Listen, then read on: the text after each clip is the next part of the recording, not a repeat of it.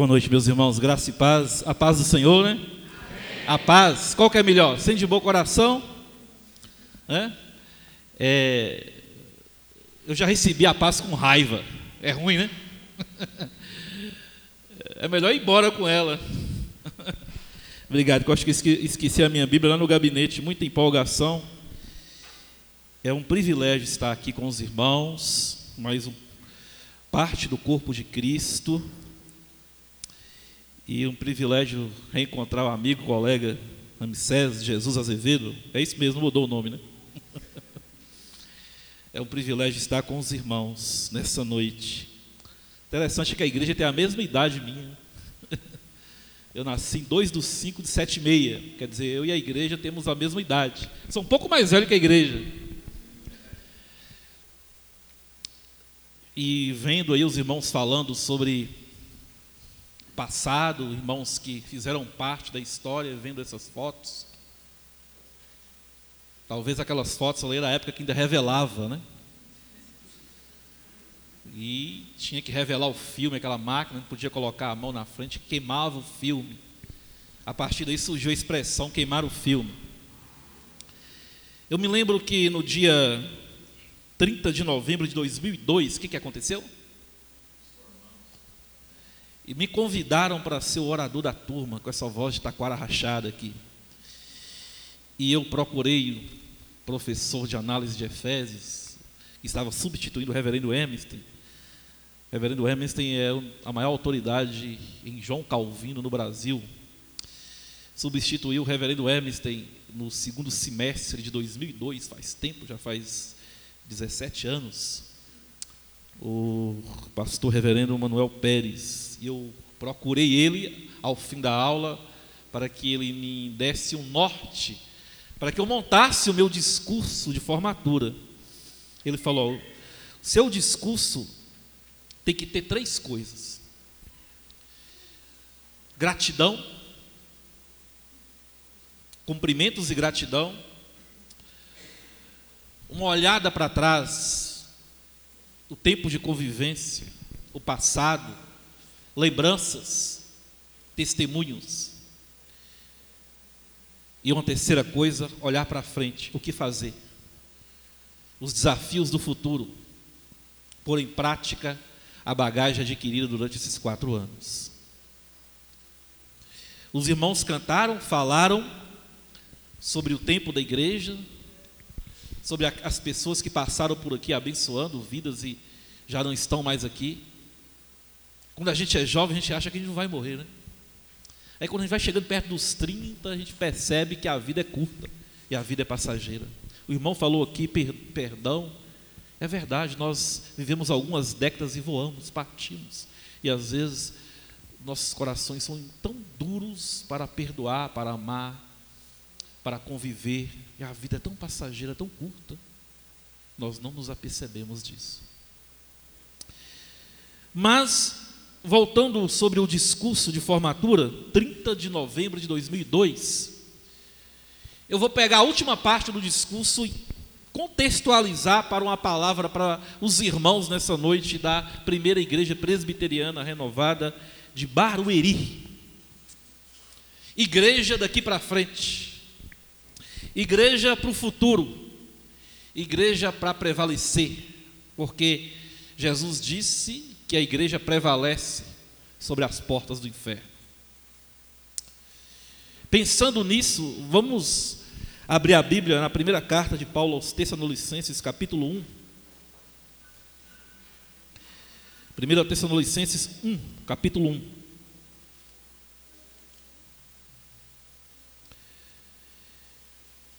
Eu tenho duas Bíblias que andam comigo, a Bíblia de visitação e a Bíblia de sermão. Hoje eu trouxe a Bíblia de visitação e como eu sempre a esqueço, algumas vezes nas visitações, o, o jeito do cachimbo que entorta a boca, eu esqueci ela no gabinete do pastor. Né? tá aí? Achou aí? Estava aí? Achei que estava lá em cima. Ah, obrigado. 1 Tessalonicenses capítulo 1.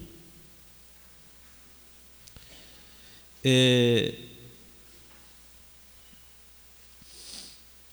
Vamos dar uma olhada numa igreja que Paulo visitou, plantou uma igreja nessa cidade e trouxe uma coisa muito importante nesse capítulo.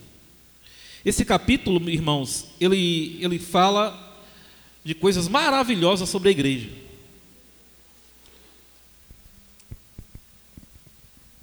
Vamos ler o capítulo todo? Preste atenção. Essa Bíblia é a nova versão internacional NVI. Paulo, Silvano e Timóteo, a igreja dos Tessalonicenses, em Deus Pai e nosso Senhor Jesus Cristo. A vocês, graça e paz da parte de Deus e de nosso Senhor Jesus Cristo. Sempre damos graças a Deus por todos vocês, por vós, em algumas versões, né? mencionando-vos em nossas orações, lembrando continuamente diante de nosso Deus e Pai que vocês têm demonstrado o trabalho que resulta da fé, o esforço motivado pelo amor e a perseverança proveniente da esperança em nosso Senhor Jesus Cristo. Sabemos, irmãos amados de Deus, que Ele nos escolheu porque o nosso Evangelho não chegou a vocês somente em palavra, mas também no poder do Espírito Santo, em plena convicção. Vocês sabem como procedemos dentre vocês em seu favor. De fato, vocês se tornaram nossos imitadores e do Senhor, pois, apesar de muito sofrimento, receberam a palavra com alegria que vem do Espírito Santo. Assim tornaram-se modelo para todos os crentes, para os que estão na Macedônia e na Acaia. Porque partindo de vocês, propagou-se a mensagem do Senhor na Macedônia e na Acaia. Não somente isso, mas também por toda parte. Tornou-se conhecida a fé que vocês têm em Deus. O resultado é que não temos necessidade de dizer mais nada sobre isso, pois eles mesmos relatam de que maneira vocês receberam e como voltaram a Deus deixando os ídolos a fim de servir ao Deus vivo e verdadeiro e esperar dos céus o Filho a quem ressuscitou dos mortos, Jesus, que nos livra da ira vindoura, da ira que há de vir. Amém?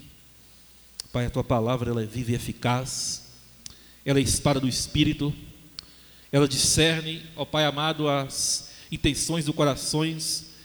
Pai, ela é a lâmpada para os nossos pés e luz para o caminho. Ela despedaça em chamas de fogo, ela faz tremer o deserto, ela nos acalenta e que ela venha falar aos nossos corações. Não seja o homem a falar, mas a tua palavra, Pai. Obrigado pelo aquilo que nós ouvimos pelos louvores que falou aos nossos corações. Em nome de Jesus. Amém. Esse capítulo mostra um elogio de Paulo a uma igreja, a uma igreja que ele havia plantado na sua segunda viagem missionária. Paulo, regressando da primeira viagem missionária que ele, ele foi para a região da Galácia, mais tarde ele escreveu a carta aos Gálatas. Ele passou voltando de Listra, Derbe, Antioquia da Psídia, ele retornou a Antioquia da Síria, que era a igreja onde ele deveria retornar e dar o relato. Ele foi para Jerusalém, participou do concílio de Jerusalém, Atos 15. Atos 16, ele, é, ele tem lá uma, uma desavença com Barnabé, porque Barnabé havia levado João Marcos, tinha que chamar Marcos né, para dar trabalho, para a primeira viagem missionária e na, quando chegou em Derbe, na Panfilha, João Marcos abandonou o barco. Não sei o que fez ele abandonar o barco, mas ele, desmotivado talvez, abandonou o barco. E Paulo, já no capítulo 16, junto com Barnabé, decidiu não mais levá-lo para a segunda viagem. Diz a Bíblia que houve contenda entre Saulo e Barnabé, entre Paulo e Barnabé, por causa de João Marcos. Barnabé foi, apartou-se de Paulo, foi pastorear e discipular João Marcos, ao ponto de Paulo, lá em Colossenses 4,10, ver o trabalho de João Marcos. No capítulo 16, Paulo reúne ali com, já agora com Silas, também chamado Silvano, passa novamente pela região da primeira viagem. Lá em Listra, ele encontra um jovem chamado Timóteo, que era filho de mãe judia, mas de pai grego e foi obrigado a circuncidar. Eles encaminham. Paulo tenta ir para um lugar e ele recebe uma visão. Para não ir para lá, ele tenta ir para Bitínia, mas ele não vai. Ele aparece uma visão para ele de um varão em trajes macedônicas, chamando ele para Macedônia. E ele vai para a primeira viagem da Macedônia, Europa hoje, ele chega em Filipos, lá ele prega o evangelho e planta uma igreja. De Filipos ele vai para Tessalônica, essa igreja, lá em Tessalônica, o início foi de, com muita dificuldade, mas muitas pessoas, inclusive pessoas da sociedade, se converteram ao Senhor. Mas de repente os judeus tiveram muita inveja de Paulo, ao ponto de apertá-lo, premi-lo, de lá ele vai para Bereia. E diz a Bíblia que em Bereia os bereianos, Paulo falava e eles examinavam para ver se o que Paulo falava batia. Mas Paulo em Tessalônica ele planta uma igreja. Ele planta um trabalho. Mais tarde ele escreve as duas cartas aos Tessalonicenses. Ainda bem que ele escreveu essas cartas. Ai de nós. Com essas cartas tem tanta coisa errada a respeito da volta de Cristo. Imagine se ele não estivesse escrevido. Eu não sou muito de mídia, mas eu acabei me rendendo ao Facebook. Né? O pessoal lá da igreja falou, aleluia. Aí de repente, domingo passado foi dia dos pais, meu pai já faleceu em 2011. Aí a minha tia coloca lá saudades eternas. Aí você tem que ler isso e engolir. Né? Aí eu lembro dos Tessalonicenses, que viu seus entes queridos morrer, como que não tivesse esperança. E Paulo escreve no capítulo 4, verso 13: Como que vocês estão sem esperança? O mesmo Senhor trará-los de volta. Na voz de arcanjo, ele trará aqueles que morreram em Cristo, ressuscitarão. Os que estiverem vivos serão transformados no abrir e fechar de olhos. Parece que nós perdemos a visão da volta de Jesus. Isso eu vou falar amanhã. Amanhã eu vou falar sobre a síndrome de Éfeso. Temos que voltar ao primeiro amor. Mas hoje nós olhamos para essa igreja aqui, que no princípio foi com muita dificuldade. Agora à tarde eu vi o pastor João Martins falando Salmo 126, aqueles que semeiam com lágrimas, com júbilo cegarão. Isso é uma palavra de alento. Foi o que aconteceu com Paulo aos Tessalonicenses. Porque, lendo esse capítulo, nós percebemos aqui uma igreja relevante. E o que é uma igreja relevante para os nossos dias? Nós estamos na estatística do IBGE que os evangélicos do Brasil têm crescido. Mas a pergunta é: que evangelho é que tem crescido? Nós temos um evangelho híbrido, um evangelho de mercadoria. A igreja se tornou um balcão de, de serviços religiosos. As pessoas vêm para a igreja para, se, para serem servidas e não para servirem. O que, que você quer? Prosperidade?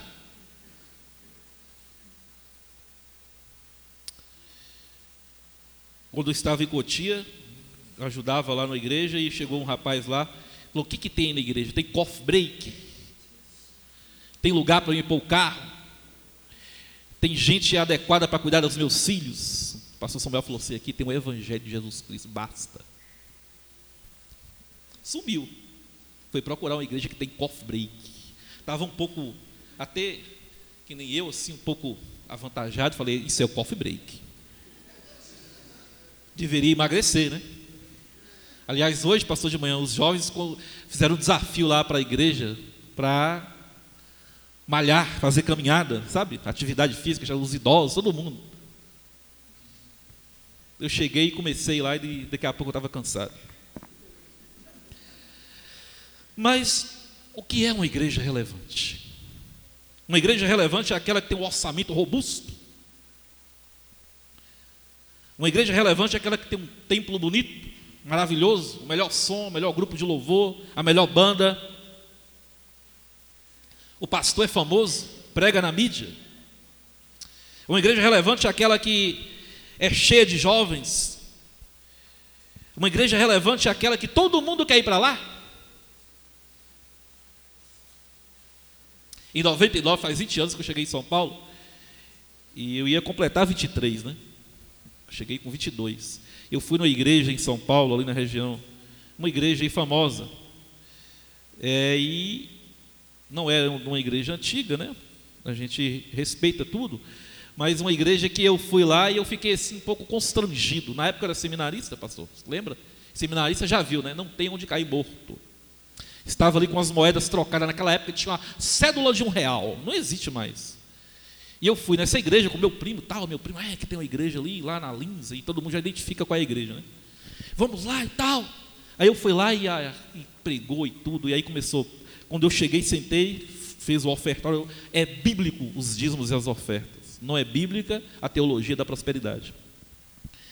E começou e falou, e aí eu lembro que eu contei, acho que foram 12, 10 ou 11 vezes que pediu dízimos e ofertas, de maneira ao ponto de, é, como se fosse uma chantagem. Existe a prosperidade bíblica, existe. Lógico que eu creio, mas não essa que se propaga por aí. Eu me lembro que eu falei com meu primo: olha, se começar a pedir mais, eu vou ter que ir embora de jegue ou a pé, que está difícil. Mas o que é de fato uma igreja relevante para os nossos dias? Quando você pensa na igreja, o que, que você pensa? Normalmente nós, e isso leva tempo para nós desmistificar isso. A igreja não são as quatro paredes, a igreja não é o templo, a igreja é eu e você, a igreja somos nós. A igreja é um organismo vivo, como foi falado aqui, é parte do corpo de Cristo. A igreja é eu e você. É verdade que você acha bonito aquelas catedrais, é lindo, é maravilhoso. Mas a Europa hoje, as catedrais, os locais de reunião estão virando locais de shows, estão, virando boate. A Europa é considerada um país pós-cristão, o berço do protestantismo. A frieza. A Inglaterra, os templos estão se tornando locais de shows.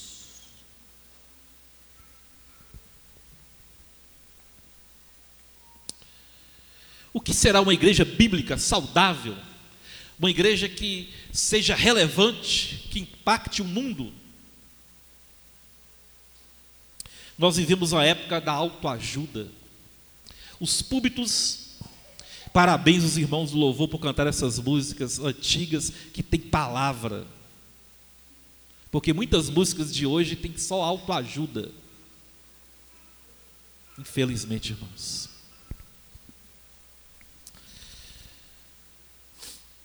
Neste texto, Paulo ele começa falando para a igreja que ela era uma igreja com muita relevância. Ele elogia a igreja no capítulo inteiro. Ele fala que a igreja, ele ora, em oração pela igreja, ele recordava do trabalho da fé, do, resultado, do esforço do amor, da perseverança da esperança ele fala, ele destacava que via neles que Deus havia elegido eles, que Deus havia separado eles para servir.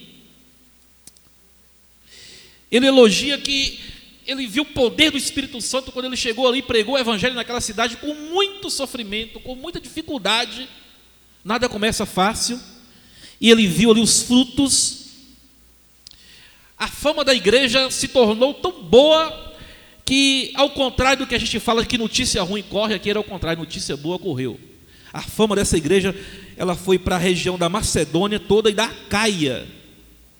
Diz Paulo ao ponto de não ter necessidade de acrescentar. Olha que igreja, dá vontade para ir para essa igreja e pastorear ela. Dá vontade de você ser membro dessa igreja. A igreja dos sonhos. Mas eram pessoas com defeitos como eu e você. Pessoas com problemas. Lá na frente, Paulo encontra um grupo que era uma turma que gostava da vagabundagem, não queria trabalhar. Eles estavam achando que Jesus ia voltar logo e queria ficar é, na casa de um e de outro, filando boia. Aí Paulo fala assim: quem não trabalha não come. Essa mesma igreja aqui que ele elogia tanto no primeiro capítulo. A Bíblia não esconde. Eu falo lá na igreja falamos sobre Davi no dia dos pais, que Davi foi um pai nota zero e Jó foi um pai nota 10. A Bíblia não esconde os defeitos de nenhum homem da Bíblia, mostrando a humanidade que é falha. Infalível, irmãos, é só Deus. Mas ele vai mostrando que essa igreja é uma igreja de fato relevante. E aqui ele coloca como resultados dessa relevância uma igreja modelo, que as outras igrejas deveriam olhar para ela e ter como parâmetro.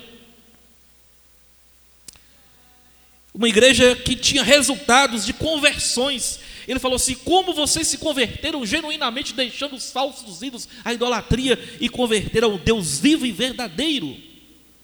E vocês estão em ardente expectativa da volta de Jesus. Talvez a nossa geração de hoje precisa um pouco ser chacoalhada a respeito da volta de Cristo. Nós não falamos mais sobre a volta de Jesus. Nós não falamos mais sobre o céu. Nós não pregamos mais sobre conversão, sobre novo nascimento.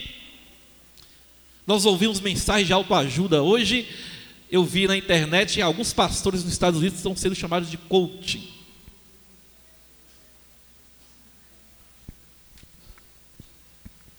hinos cheios de autoajuda.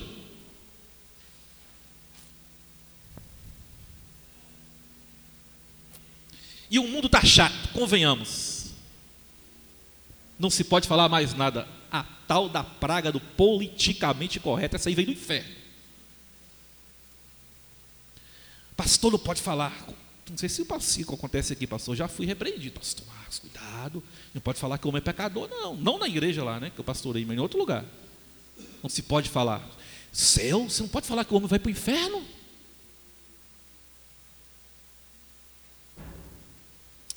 Irmãos, nós temos que ser fiéis à palavra de Deus, mesmo que essa palavra às vezes entristeça as pessoas. É lógico que você tem que falar da forma amorosa, mas não negar o evangelho da verdade.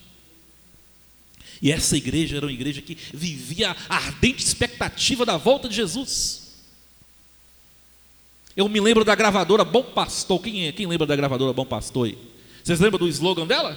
Vivamos no dia de hoje, Cristo voltasse amanhã.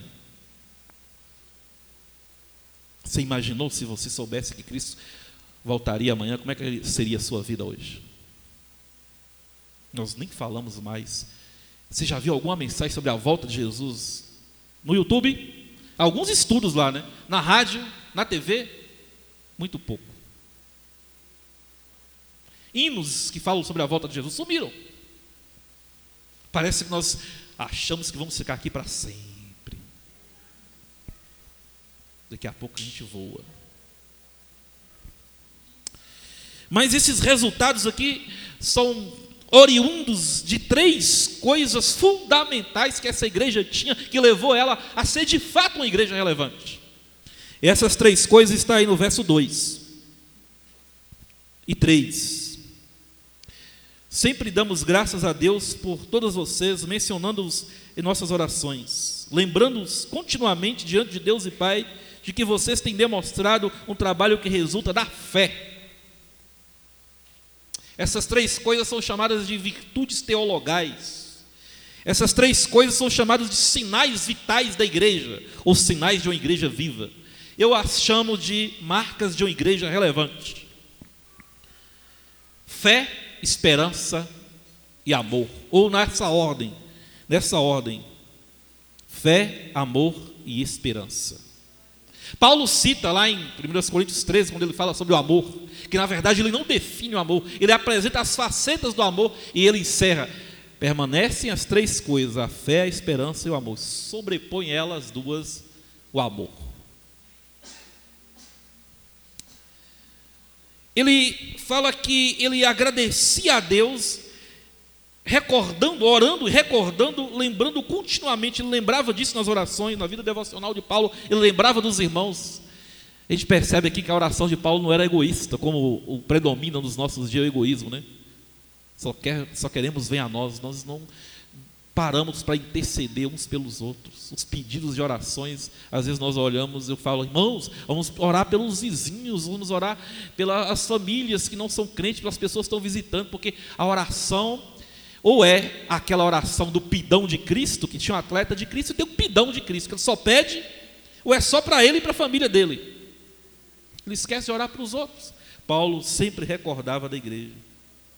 Muitas vezes encarcerado numa masmorra, já no corredor da morte, esperando a guilhotina, na época do imperador Nero, ele de joelhos orava pelas igrejas. As cartas que ele escrevia, ele falava: sempre faço menção de vós em minhas orações. Quando escreveu aos Filipenses, a carta à, à igreja lá, Filipos, a primeira igreja da região da Macedônia, que ele teve aquele, que ele foi preso justamente com Silas e lá ele louvava a Deus, né? Hoje um, o cristão é preso, talvez perseguido, ele reclama a Deus, ele fala: "Mas eu sou aquele que decreta, que determina, por que, que eu estou passando por isso?" Paulo louvava a Deus sendo preso.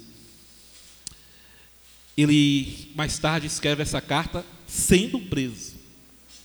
E essa carta é a carta que ele mais fala de alegria, regozijai-vos. E muitas vezes ele usa a expressão alegrai-vos, regozijai-vos. Mas essa igreja era, foi uma igreja relevante, uma igreja que a sua fama se espalhou e ela fez com que o evangelho chegasse a muitos lugares e ela vivia a expectativa de Cristo e havia conversão genuína por causa que tinha nela essas três marcas. A primeira marca é a fé, que era uma fé que Paulo coloca assim, no verso 3: lembrando-os continuamente de vocês terem demonstrado o trabalho que resulta da fé. Tem uma versão mais antiga que fala da operosidade da vossa fé.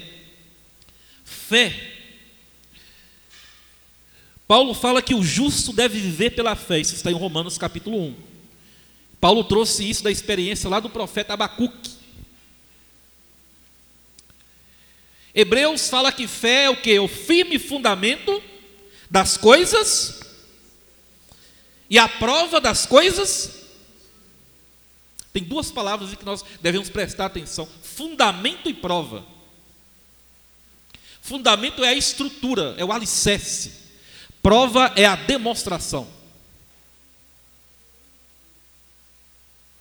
Aquilo que se vê logo não é fé. Fé é aquilo que se crê e que vai chegar. Temos que crer para ver e não ver para crer. A fé, ela traz o impossível ao possível. Ela traz o sobrenatural ao natural. Sem fé é impossível agradar a Deus. Como a igreja pode ser relevante se ela não tiver fé? Agora, qual é a origem da fé? Romanos capítulo 10, versículo 17. Abra aí e leia. Alguém leia aí, por favor. Onde começa a fé?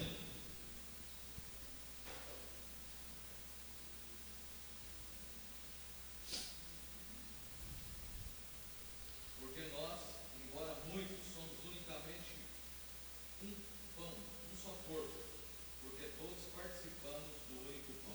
Romanos 10, 17. Romanos. O que, que fala? Quem achou aí Romanos?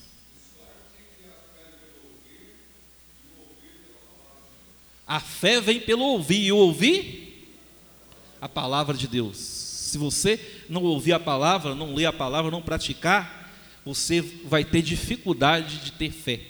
A fé é gerada por Deus em nós pela palavra. A fé salvífica em Efésios 2, Paulo fala que ela não vem de vós, é dom de Deus.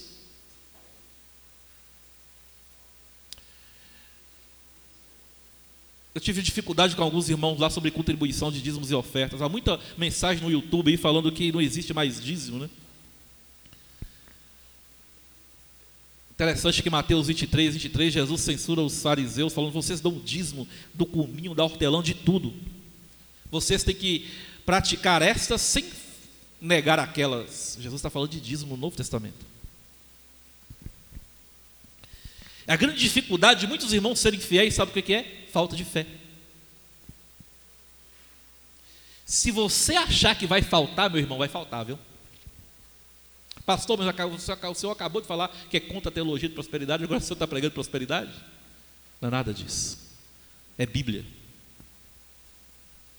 É a prova. Jesus, Deus falou em Malaquias, quando Malaquias trouxe uma mensagem fechando o Velho Testamento, não só na ordem como está na Bíblia, mas também na ordem cronológica, de uma geração que havia regressado do cativeiro, por um tempo esfriou, esqueceram até de ser fiéis, de serem fiéis a Deus nos dízimos. Malaquias só uma palavra dura. O desafio e lá fala: em que me roubais? Outro dia eu vi um pastor falando que um, chegou um cliente e falou: Pastor, esse negócio de pregar de dízimo, isso é coisa de pastor ladrão. Ele falou: ah, é? Então nós somos colegas. Que a Bíblia fala que aquele que não entrega o dízimo é ladrão. Você está me chamando de ladrão? Nós somos colegas. Ladrão rouba ladrão, 100 anos de perdão.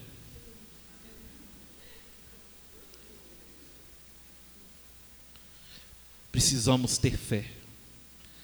A fé é o exercício na hora que mais nós necessitamos. É crer naquilo que ainda não chegou. Paulo cita se esperança e fé, ele está citando a palavra esperança, mas uma conotação de fé, é algo que se vê, logo não é fé. Você vive por fé, você é daquele que crê para ver ou ver para crer? Ao invés de vermos para crermos, temos que crermos para vermos. Se você não tiver fé, você não sai de casa. Fé é crer nas promessas da palavra de Deus. Fé é crer que se você estiver com algum problema, Deus vai trazer a vitória para você, para a glória dele e para o seu crescimento. No tempo dele, no propósito dele, na soberania, na soberania dele. Tudo para a glória dele. Jesus é, falou que algumas cidades lá, Betsaida e Corazim, ele não realizou milagres, ele falou porque eles não tiveram fé. Cada milagre que Jesus fala, fazia, ele falava para as pessoas: vá, a tua fé te salvou.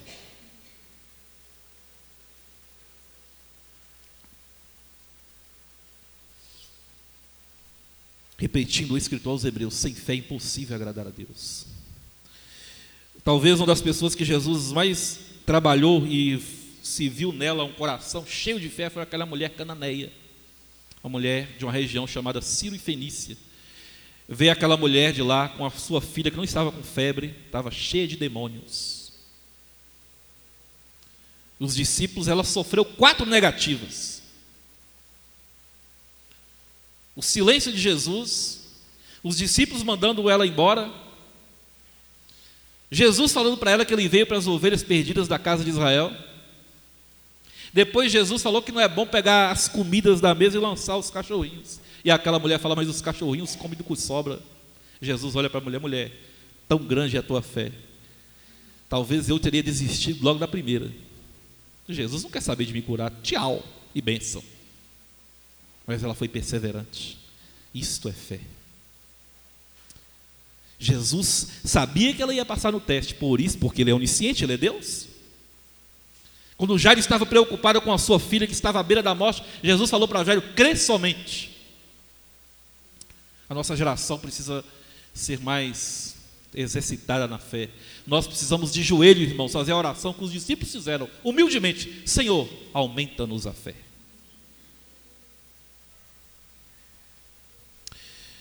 Uma segunda marca que está aí no verso 3, ele fala o esforço motivado pelo amor.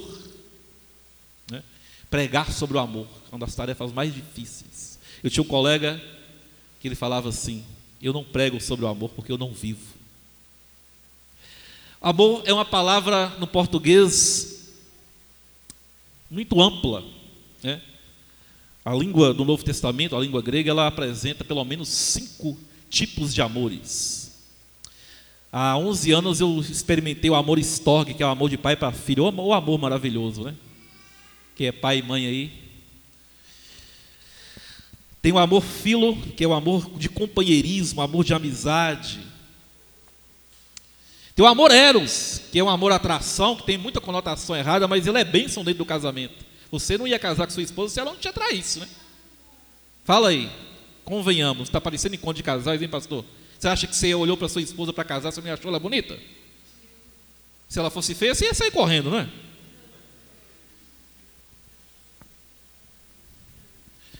Tem um amor chamado patos, vem da palavra paixão, isso é perigoso. Interessante que essa palavra tem a mesma ideia para doenças, enfermidades, patologia. É o amor do sofrimento. Dizem que a paixão dura 24 meses. Mas existe um amor que a, a, filosofia grega fala que esse amor é irreal, ele é utópico, não existe. É conversa para boi dormir, é Papai Noel, é Chapeuzinho Vermelho. Mas nós acreditamos que existe o amor ágape, o amor de Deus. É um amor sacrificial, é um amor que não tem exigências de retorno. É o amor que a Bíblia fala que ele não busca os seus próprios interesses, ele não se ufana, ele não se soberbece, ele não consiste com o mal, ele não se compactua com a injustiça, mas se alegra com a verdade, tudo sofre, tudo espera. É esse amor aqui que via na igreja. E era demonstrado de maneira de trabalho, ele era demonstrado do esforço. Eles serviam uns aos outros com esforço, com dedicação de amor. Pastor Josué, que prega de manhã no sábado sobre casais, Gonçalves, ele falou que ele foi com a esposa dele, e quando ele entrou lá, o médico deu o diagnóstico de câncer, ele voltou chorando, ele falou: Agora eu vou amar você com amor ágape. No casamento tem todos os amores, né? Eu acho que não deve ter o patos da paixão, mas tem o, o, o, ágape, que ele é o alicerce. Os estudiosos falam que ele é o amálgama. Tudo brota dele. O amor ágape o amor de Deus. O amor é indescritível, porque lá em 1 João 4,8 fala que Deus é amor. E Deus não se descreve, Deus não se, se define, Deus é. Quando Moisés falou eu sou, está lá em João também, Jesus falando eu sou. Isso dá ideia de eternidade, não há princípio nem fim. Não está preso no tempo e no espaço. Eu ouvi a minha vizinha cantar sobre a mãe de Deus. Né? Eu perguntei a uma irmã da igreja, eu era criança, na década de 80, é, quem é a mãe de Deus? E a, naquela época que as igrejas tinham, não tinha essa conotação de autoajuda, tinha mais Bíblia, ela, ela usou a expressão assim: Deus não tem nem princípio nem fim. Deus é amor, amor não tem nem princípio nem fim. Uma igreja relevante, ela precisa praticar o amor, ela precisa ter fé e praticar o amor. Eu ouvi um pastor de Anápolis pregando, ele, na PIB de Anápolis, né? PIB é, como tem PB e PRB, PIB é a primeira igreja batista de Anápolis. E ele, numa, numa, a igreja estava construindo, e tinha fechado lá um orçamento para levantar uma oferta para cobrir o telhado e era 4 mil reais na época. E ele conseguiu a oferta, e aí foi de manhã, ele, a igreja levantou uma salva de palmas, agradecido a Deus. Os irmãos oraram de joelho, agradecendo a Deus essa vitória de ter levantado essa oferta. À tarde, ele recebe a notícia que uma irmã estava com um problema no olho terrível e o médico falou que ela tem que ir para Goiânia para ser operada, senão ela vai perder a vista. Ela não tinha condições e a cirurgia custava exatamente os 4 mil que a igreja tinha arrecadado pela manhã para pagar o telhado. À noite ele subiu no púlpito e falou: Irmãos, nós temos um desafio aqui. De manhã nós conseguimos 4 mil, todo mundo, aleluia. Agora, irmãos, o desafio é esse. Nossa irmã, que os irmãos já sabem, foi para Goiânia para fazer a cirurgia. E a cirurgia custa 4 mil reais. Ou nós pegamos esses 4 mil reais e pagamos a cirurgia da nossa irmã, ou nós nunca mais, ou os irmãos nunca mais cantam sobre o amor, e eu nunca mais vou subir no público para pregar sobre o amor. Eles reverteram esses 4 mil reais para pagar a cirurgia da irmã. Não levaram dois meses, a irmã retornou para a igreja pagando os 4 mil reais com o microfone na mão, testemunhando o poder de Deus na vida dela, o milagre de Deus na vida dela. Amém? Deus nos chama a amar, amar é prática.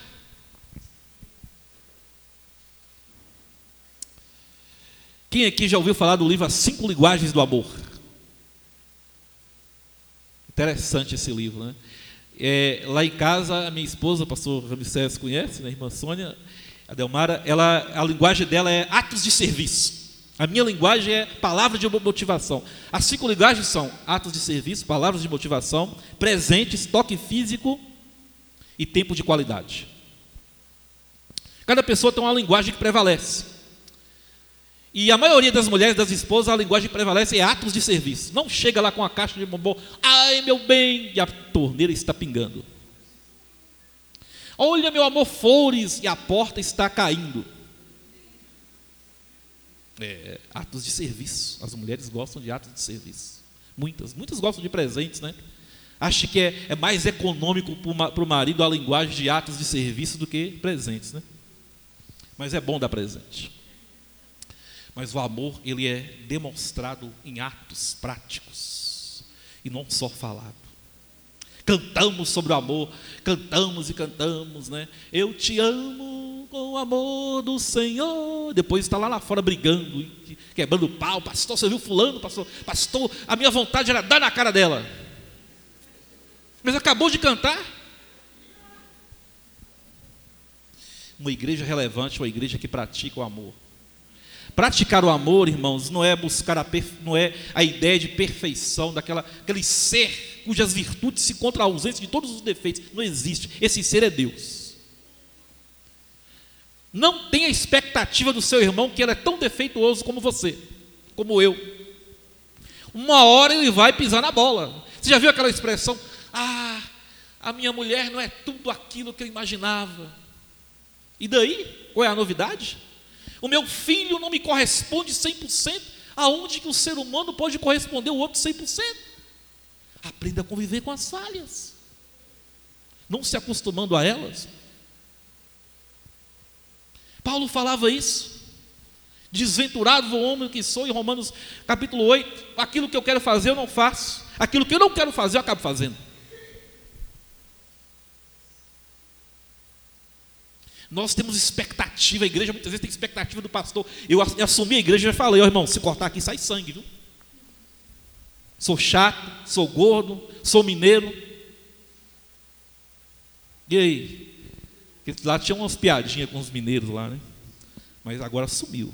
Depois de muita oração. Nós temos defeitos, irmãos. Lembra que Jesus falou? Primeiro tira a trave que está no teu olho, para depois tentar tirar o cisco do olho do teu irmão. A, a, pessoa mais perigosa, sabe qual é? Aquela que você olha no espelho. Essa é perigosa, é a mais perigosa. Lembra o texto da ceia? Examine-se a si mesmo. Nós gostamos de examinar os outros. Aí fica difícil de praticar o amor. Nós, ah, ai, aquela pessoa maravilhosa. Pessoa pisa na bola com a gente. É do cão, pastor. Vamos orar por ela. Precisa se converter.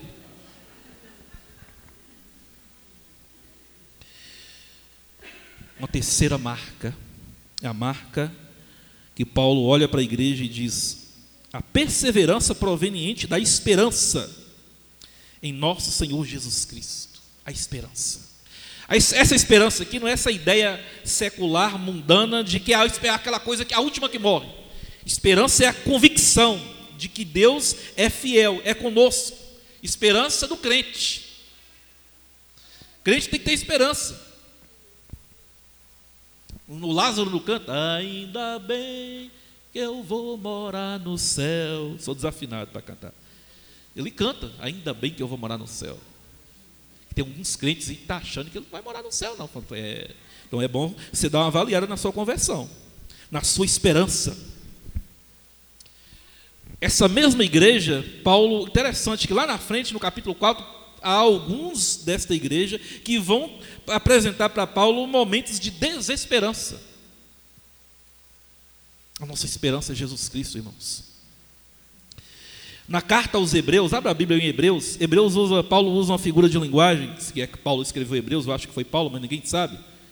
O autor aos Hebreus, ele no capítulo 6, se não me engano, é o verso 14, que ele usa a expressão âncora da alma. Essa expressão ele, ele associa ela com a esperança. Hebreus capítulo 6, versículo 14.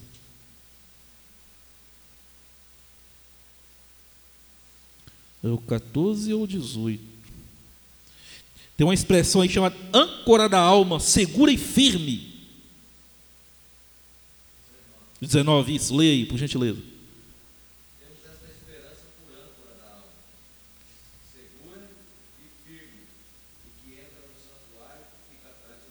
essa esperança como âncora da alma. Está falando de Jesus, da obra de Jesus vicária na cruz, transformadora. A obra de Cristo na cruz é que te garante o céu, meu irmão. Essa esperança no sangue de Jesus que nos purifica de todo o pecado, a esperança do crente. Nós vamos, não podemos viver como pessoas que não têm esperança, temos que transmitir esperança para o mundo, temos que transmitir esperança para as pessoas. Vivemos num mundo totalmente das pessoas sem esperança. A taxa de desemprego, o IBGE notificou, enorme. Ontem anunciou hoje no SPTV uma fila em São Paulo pela manhã de muitas pessoas desempregadas. Eu falo lá, tem um irmão lá desempregado, eu falo, irmão, tem que ter esperança, tem que ter fé. Creia que Deus vai no tempo do Senhor providenciar o seu trabalho para você prover a sua família. Creia que o, o nosso Deus é fiel para fazer abundantemente mais. Efésios 3:20. Lembra do salmista? Fui moço, agora sou velho, eu estou ficando. Mas eu nunca vi um justo desamparado, nem a sua mendigar o pão. Ou nós cremos que essa esperança vai se cumprir a nossa vida? O problema de hoje é o seguinte: há dois extremos: aqueles que querem mandar em Deus, achar que a vida com Deus não é sofrimento, existe o sofrimento, mas existe o poder de Deus para nos dar a vitória no sofrimento. E existe um outro extremo que acha que não tem mais esperança, que só tem sofrimento. Existe esperança em Deus, existe esperança do céu que nos aguarda, mas ainda nessa vida nós temos esperança que Deus nos supre, nos abençoa, cuida de nós. Cuida, como Ele cuida? Deus é um Deus que cuida de nós. Talvez você é abençoado e nem percebe que é abençoado. Sai para trabalhar, volta, pega o trânsito terrível, vai para aqui, vai para colar. Olha o índice de acidentes, nós somos o um dos países do mundo que mais há morte no trânsito. E você está aqui, vivo. Isso é esperança. É o poder de Deus. Em suma, meus irmãos, uma igreja relevante é uma igreja que tem fé, amor e esperança. Não é uma igreja que tem apenas um templo bonito, maravilhoso, o melhor som, a melhor mídia, mas uma igreja que os irmãos são fraternos, creem no poder de Deus, creem nos milagres de Jesus, creem na transformação de vidas, creem na conversão de almas e pregam o Evangelho e tem esperança que as pessoas vão se converter, que Jesus vai voltar. E tem esperança no Evangelho, que é o poder de Deus. Isto sim é uma igreja relevante. Amém? Baixe sua cabeça, vamos orar. Pai, nós queremos te louvar pela tua palavra, por essa amada igreja aqui há 43 anos aqui, a igreja presbiteriana renovada em Barueri, a primeira. Que o Senhor tenha abençoado essa igreja, Pai. Sabemos que aqui, ó Pai amado, tem pregado o evangelho de Jesus Cristo. E que vidas aqui são curadas, são transformadas, são renovadas, são, ó Pai amado, acalentadas, são consoladas Ó Pai, nós agradecemos ao Senhor pela existência dessa igreja, Pai. Que em nome de Jesus, o Senhor venha abençoar esta igreja, que ela possa prosperar espiritualmente, que ela venha, ó Pai amado, fazer diferença aí pelo Teu poder agindo nela, pela vida do pastor Micés, sua família, que o Senhor venha abençoar grandemente, Pai, em nome de Jesus, o Teu servo, seu ministério. Pai, que nós, como obreiros do Senhor, ministros da tua casa, possamos olhar para a palavra e, e buscar a fé, a esperança e o, amor, em nome de Jesus. Nos ajuda, Pai, a termos mais fé, a crermos no teu poder, a crermos, ó Pai, que o Senhor é o Deus que cuida de nós, que nos ama com amor inigualável. Ajuda-nos, Pai, a praticar o amor uns com os outros, um amor que não busca os próprios interesses, um amor que quebra a inveja, que quebra o ciúme, que quebra o orgulho, um amor da simplicidade, um amor de buscar o interesse do outro, mais do outro. Pai, nos ajuda a viver como pessoas que têm esperança, Senhor, que o mundo possa olhar na nossa face e ver a esperança de Cristo Jesus. Pai Santo, tem misericórdia de nós tira o desânimo, Pai, tira a falta de alegria cristã dentro de nós, tira a falta do fervor do Evangelho, Pai. Nos ajuda a caminhar como igreja, marchando, ó Pai, prevalecendo sobre as portas do inferno, em nome de Jesus. É o que nós oramos e abençoamos, ó Pai, esta amada igreja, em nome do Pai, do Filho e do Espírito Santo. Amém. Que Deus nos abençoe.